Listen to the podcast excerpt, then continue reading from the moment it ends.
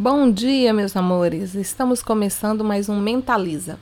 Como nós fazemos todas as vezes lá em nossas salas de aula, nós vamos começar meditando. Nós vamos começar trazendo para a nossa vida essa prática que é tão difundida em várias tradições religiosas, mas que a gente tem se apropriado cada vez mais delas. Confesso que meditar não é uma coisa fácil. Meditar também não é só relaxamento, muito menos meditar encostar nossa cabeça na mesa e tirar um cochilo muito gostoso. Pelo contrário, meditar significa estar desperto, estar atento e consciente, mas sem perder a calma e a profundidade. Sei que vocês estão com saudades e eu também. Afinal de contas, já faz alguns dias que a gente não se encontra. Mas não é a distância física que mede a intenção das pessoas, correto? Então hoje nós vamos mergulhar um pouquinho nessa meditação que faz parte de muitos e muitos e muitos legados na tradição cristã. Mas, como eu sempre digo, apesar de ter fonte cristã, essa meditação não se restringe aos cristãos. É mais uma forma que nós temos de nos colocarmos num caminho que pode nos aquietar e que pode nos mostrar a direção. No budismo, por exemplo, tem uma expressão que eles usam para poder falar dessa inquietação da nossa mente. Nossa mente é muito inquieta. Eles costumam dizer que a nossa mente, muitas vezes, nós temos uma mente de macaco. Por quê? Simples, né? Porque ela fica pulando de galho em galho. Todas as vezes que você tem um pensamento, logo vem outro, vem outro e vem outro.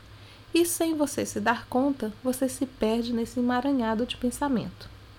Para que, que serve a meditação? Trazer você de volta, para que você fique consciente dos seus pensamentos. Toda meditação, seja cristã, budista ou de outra fonte, tem um único propósito: aquietar o ser humano, diminuir o seu ego e colocá-lo mais próximo de Deus, ou mais próximo do sagrado, uma vez que muitas tradições religiosas, como o budismo, não estão muito preocupadas com a presença ou não de Deus neste caminho. Mas como nós estamos falando de tradição cristã, é claro, Deus é o centro deste caminho. E foram muitas as expressões que nós fomos vivenciando ao longo dos séculos do cristianismo. E nós chamamos de espiritualidade essa forma que nós temos de motivação interior que é impulsionada pelo Espírito Santo e que transcende todas as categorias humanas. Por mais nomes que nós demos a todas essas expressões espirituais, a gente não consegue captar toda a essência do significado de espiritualidade. Hoje, espiritualidade ela está sendo usada de diversas maneiras. Cada culto, cada rito, cada gesto são gestos de religiosidade. A espiritualidade é a transcendência e a transcendência que não cabe nessas categorias que nós temos. Mas existem muitas formas de nós despertarmos a nossa consciência. Consciência que não quer dizer mente, consciência que quer dizer perceber-se para si e além de si mesmo. Claro, no cristianismo, por exemplo, Jesus é a fonte da transcendência. Afinal de contas, foi a partir dele que foram surgindo outras espiritualidades. E é sobre essa forma que nós vamos conversar hoje, ou melhor, que nós vamos praticar hoje. É chamado de ascético monástica, de místico contemplativo. Isso porque houve um momento em que as pessoas se retiravam dessa agitação da vida diária e se colocavam nos topos das montanhas para ter esse momento de paz. E na nossa tradição cristã, por exemplo, nós temos o catolicismo ortodoxo, que não é o catolicismo romano, mas aí é uma outra história. Vamos nos concentrar no que significa a meditação exicasta. Porque exicasta, essa palavra, como muitas outras, tem origem no grego e ela quer dizer calma, repouso, paz, silêncio, tudo aquilo que nos liga ao nosso interior. Na tradição exicasta, por exemplo, qual é a finalidade de você meditar, de você orar? Simples.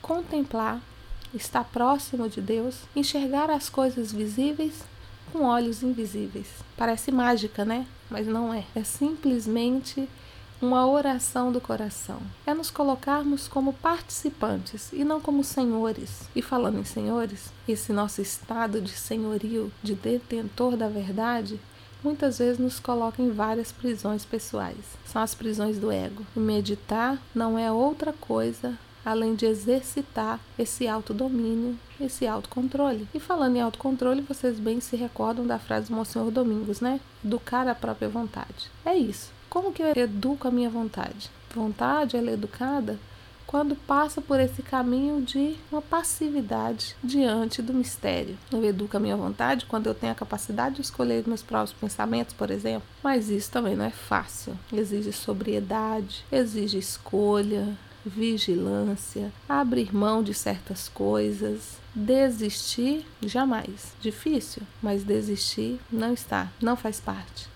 Por isso que existe uma frase bíblica que diz que nós trazemos esse tesouro em vaso de barro. Afinal de contas, é isso mesmo. Nós somos frágeis. Um tesouro guardado em pote de barro. E tem outra frase bíblica de Provérbios, capítulo 16, versículo 1, que diz assim: O coração do homem pode fazer planos, mas a resposta certa vem do Senhor.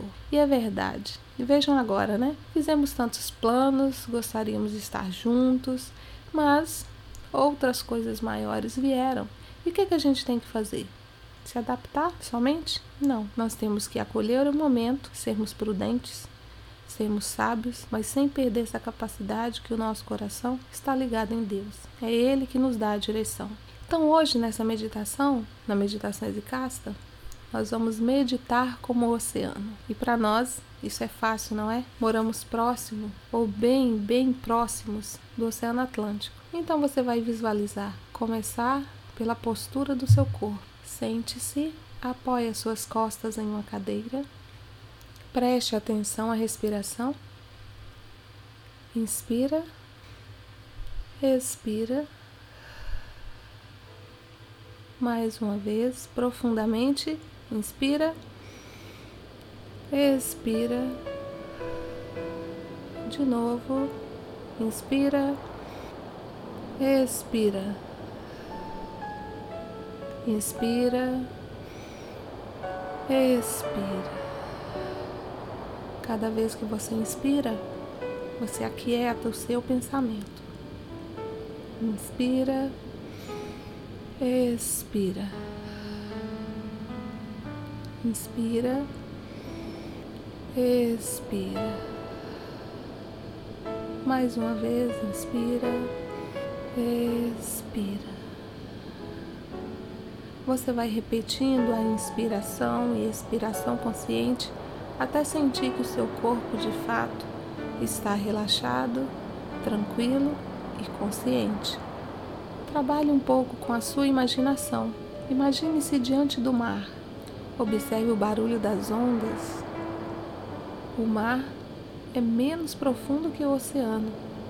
As ondas do mar são como os nossos pensamentos estão na superfície, muitas vezes agitadas, ondas que batem, ondas que vão, ondas que vêm. As ondas do mar são como os pensamentos. Às vezes, nós observamos essas ondas se aquietam, mas logo vem uma agitação e recomeça tudo novamente. As ondas do mar ainda podem ser comparadas os nossos desejos podem ser comparadas ao nosso ego, que tudo quer, que tudo deseja, que tudo almeja. As ondas do mar, elas vão se aproximando e nos agitando, vão nos lançando para fora, assim como as ondas, elas se quebram à beira da praia, os pensamentos vêm e vão. Mas existe também o oceano profundo. É o mais profundo do nosso interior. Deixe que a sua respiração siga esse movimento lento e profundo das ondas para o oceano. Cada vez que você inspira, você se aprofunda Você inspira e se aprofunda. Você inspira e se aprofunda. Cada inspiração você vai ficando mais relaxado e se aprofundando no seu interior. você irá perceber que seu interior vai se acalmar. que os pensamentos vão se aquietar. E de vez em quando, sem você perceber, um pensamento vem como uma onda revolta. Mas a onda continua na superfície. E lá no fundo, no seu interior, você consegue contemplar e olhar o que há de mais belo. Então inspira e expira. Não perca essa consciência. Continue no silêncio, pois o silêncio fala.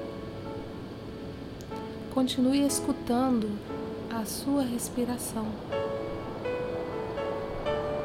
pois aquele que escuta atentamente a sua respiração não está longe de Deus. Inspirar, perceber esse sopro é perceber o próprio Deus, é percebê-lo como o sopro divino que gera a vida. Inspira e expira. Várias e várias vezes. Inspira e expira. Cada vez que você tiver a tentação, a curiosidade de fazer uma análise sobre o que está acontecendo, concentre-se apenas na sua respiração. Somos apenas seres viventes. Todos nós. Então, inspira e expira. Imagine-se como o oceano. Imagine-se começando com as ondas revoltas que batem à beira do mar imagine-se como um oceano profundo, onde o silêncio habita. Conseguiu fazer? Conseguiu se exercitar? Se não conseguiu, tente novamente. Se você ficou apenas na primeira parte dessa meditação, tente novamente. São passos, um passo de cada vez. E é difícil, é difícil a gente meditar como oceano nesse momento, porque afinal de contas são tantas ondas, não é mesmo? São tantas informações, tantas coisas que nos chegam a todo momento. Então nós precisamos escolher o que melhor nos ajuda. E eu trago essa dica para você, mentalize. O coração do homem pode fazer muitos planos, mas a resposta vem de Deus. E se Deus é sopro divino, é prestando atenção na nossa respiração e nesse sopro que há em nós, que está em nós, que vamos conseguir saber quais são esses planos. Por enquanto é só, pessoal. Vamos nos levantar, nos aquecer. A vida continua, vários exercícios em casa para serem feitos, não é verdade? E logo, logo a gente se encontra. Beijo!